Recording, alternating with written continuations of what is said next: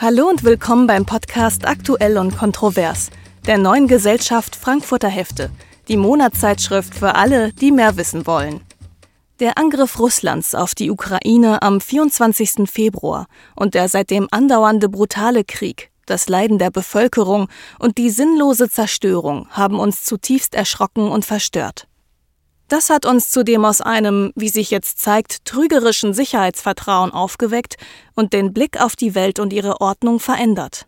Dieser Blick muss sich jetzt auch auf die Vereinten Nationen richten. Kann die Welt weiter auf die UN hoffen, gerade jetzt? Oder ist diese Hoffnung nun vergebens? Dazu Christoph Zöpel, ehemaliger sozialdemokratischer Minister in Nordrhein-Westfalen. Die Antwort lautet zusammengefasst, auf die United Organization überwiegend und auch alternativlos ja. Auf die insbesondere die großen Nations, also Russland, China, aber auch die USA kaum. Kritik an mangelnden Erfolgen oder gar Fehlleistungen der UN muss sich daher zuallererst gegen ihre Mitgliedsnationen und weniger gegen den Generalsekretär und die UN-Institutionen richten. Ein Blick zurück auf mangelnde Erfolge oder auch Fehlleistungen ist ernüchternd. Aber zugleich zeigt sich auch gerade jetzt, wie wichtig es ist, dass es die Vereinten Nationen gibt, als einziges gemeinsames Forum in der Welt, dessen Generalversammlung den Angriff auf die Ukraine klar verurteilt hat. Dabei sind die Vereinten Nationen von Beginn an mit hohen, hehren Erwartungen angetreten. Die Präambel ihrer Charta formuliert die drei großen Ziele. Künftige Geschlechter von der Geißel des Krieges zu bewahren, den Glauben an die Grundrechte des Menschen, an Würde und Wert der menschlichen Persönlichkeit, an die Gleichberechtigung von Mann und Frau sowie von allen Nationen, ob groß oder klein, erneut zu bekräftigen und den sozialen Fortschritt und einen besseren Lebensstandard in größerer Freiheit fördern. Die Deklaration der Vereinten Nationen wurde durch die USA und Großbritannien initiiert und 1942 in Washington von zunächst 26 Staaten unterzeichnet, darunter die USA, die UdSSR und China. 1945 waren es dann schon 50 Staaten, die den Gründungsvertrag, die UN-Charta, unterstützten.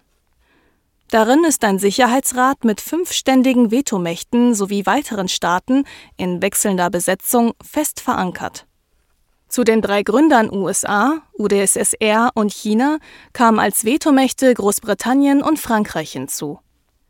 Und hier treffen die großen Ziele der UN auf die politische Realität. Denn dieser Sicherheitsrat ist das einzige UN-Gremium, das über Krieg und Frieden verbindlich entscheiden kann, zum Beispiel auch durch Entsendung von Truppen. Das aber ist blockiert, wenn eines der Vetoländer dagegen ist. Auch im Ukraine-Konflikt ist der Sicherheitsrat also handlungsunfähig. Allerdings muss festgehalten werden, eine Handlungsunfähigkeit gab es nie, wie der historische Rückblick zeigt, wenn die USA oder die Sowjetunion sich querstellten. Zitat Zöpel Die großen Vetoländer im Sicherheitsrat sind nicht bereit, sich an die Ziele der Charta zu halten, wenn es ihren eigenen Interessen zuwiderläuft. Friedenssicherung, Aktionen gegen die Geißel des Krieges durch die UN waren und sind bis heute nicht möglich, wenn die USA, so war es in Vietnam, oder heute Russland betroffen sind. Aber zur Wahrheit gehört auch, schon die drei wichtigsten Gründungsväter, US-Präsident Roosevelt, der britische Premier Churchill und der sowjetische Diktator Stalin haben diese Handlungsunfähigkeit aus je nationalen Erwägungen nicht gewollt. Von weltgeschichtlicher Bedeutung sind dennoch die völkerrechtlichen Leistungen der UN, vor allem durch die Proklamation der Grundrechte aller Menschen. 1948 wurde die Allgemeine Erklärung der Menschenrechte angenommen, mit damals 48 Stimmen, keiner Gegenstimme und acht Enthaltungen. In solchen Fragen wird mit Mehrheit entschieden, da gibt es kein Vetorecht. Und selbst der Ausschluss einzelner Länder ist möglich, zum Beispiel wenn sie der Beachtung der Menschenrechte zuwiderhandeln. Die Krux bleibt. Für die Einhaltung von Rechten sind primär die Mitgliedsnationen selbst verantwortlich.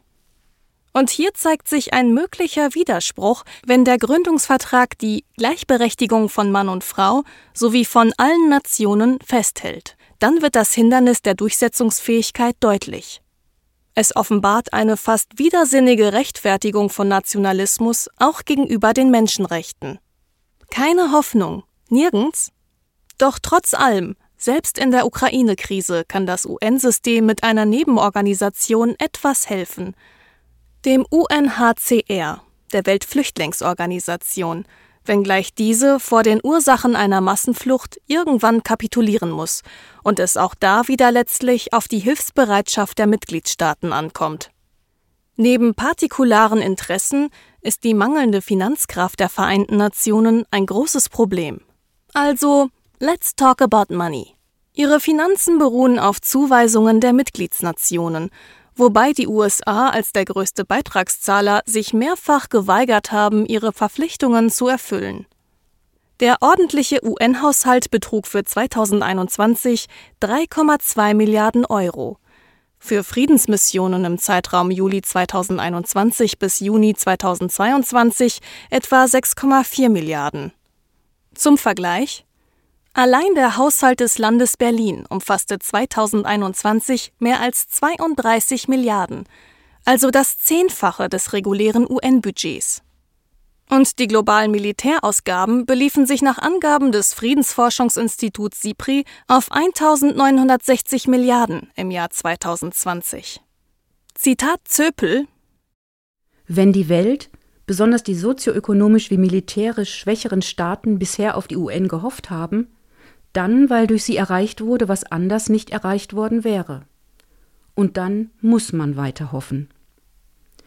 Die UN sind heute effektiver, vor allem durch die inzwischen fast vollständige Mitgliedschaft aller 193 Staaten als zu ihrem Beginn. Ihre Schwächen liegen aber immer noch in den nationalen Interessen ihrer großen Gründernationen. Diesen Podcast wollen wir, getreu der Überschrift Prinzip der Hoffnung, mit einem großen Trotzdem beenden.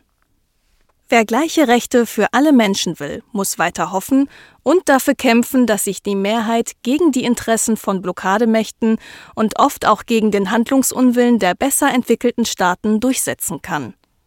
Dazu aber kommt es auf die Klarheit und das Engagement der Mehrheit an.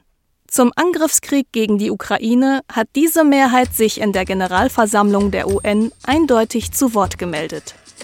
Es kommt darauf an, dass daraus Geschlossenheit im Handeln wird. Bis demnächst. Bleiben Sie kritisch und engagiert, wünscht die Redaktion der neuen Gesellschaft Frankfurter Hefte.